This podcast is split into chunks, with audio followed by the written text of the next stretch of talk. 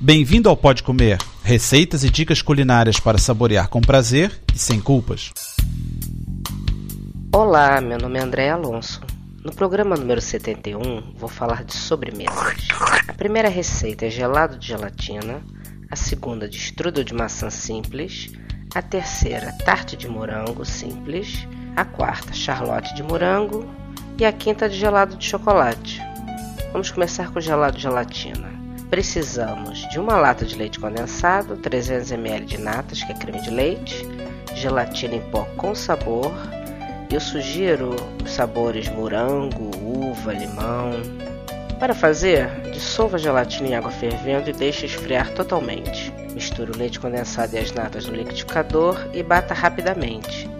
Feito isso, despeje a gelatina e bata tudo por mais ou menos 3 minutos até estar tudo bem homogêneo. Leve para o congelador e deixe lá por algumas horas para ficar bem consistente. Depois que a mistura já estiver endurecida, retire do congelador e bata tudo novamente, mas agora em batedeira a ponto de homogeneizá-la melhor.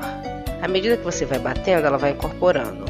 Escolha o seu recipiente predileto, porque pode desenformá-la se quiser. Volte para a geladeira, espere endurecer bem e sirva. Essa sobremesa tem que ser consumida logo, pois derrete como sorvete. Sobrar, pode ser guardada no freezer. Agora o estrudo de maçã simples. Os ingredientes são uma massa folhada pronta, 4 maçãs, uma colher de sopa de canela, passas, 3 colheres de sopa de açúcar, um pouco de água, um ovo para pincelar, açúcar de confeiteiro para polvilhar e farinha de trigo para abrir a massa. Faça um puré de maçã misturando a maçã descascada e picada, o açúcar, a canela e um pouco de água, até ficar bem mole, em fogo baixo. Abra a massa folhada em retângulo, coloque o puré de maçã no meio e misture as passas. Feche a massa, dê uns cortes em cima, pincele com o ovo e assim forno alto até a massa ficar bem dourada. Depois de pronto, polvilhe com açúcar fino e faça um chantilly para acompanhar. Agora a tarte de morango simples.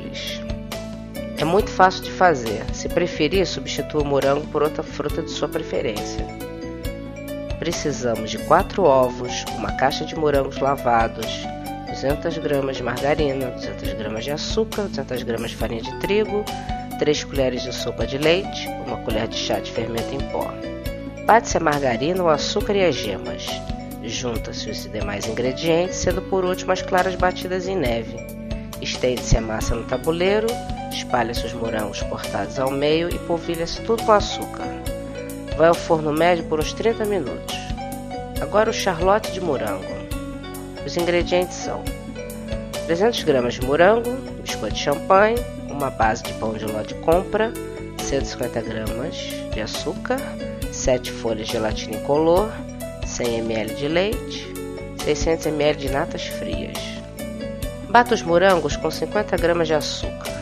Coloque um aro na travessa que vai servir e arrume os biscoitos na lateral cortando-os para ficarem da mesma altura. Coloque o pão de ló no fundo para segurar os biscoitos. Demore a gelatina em água por uns 3 minutos, depois escorra e leve a cozinhar com leite até desmanchar. Caso fique em pedaços, coe na hora de usar. Junte o creme de morango com a gelatina, guardando um pouco para decorar. Bata as natas com o restante açúcar até ficar bem duro. Junte com a mistura de morango e preencha o aro. Leve para a geladeira para endurecer e só enfeite depois de duro. Agora o gelado de morango.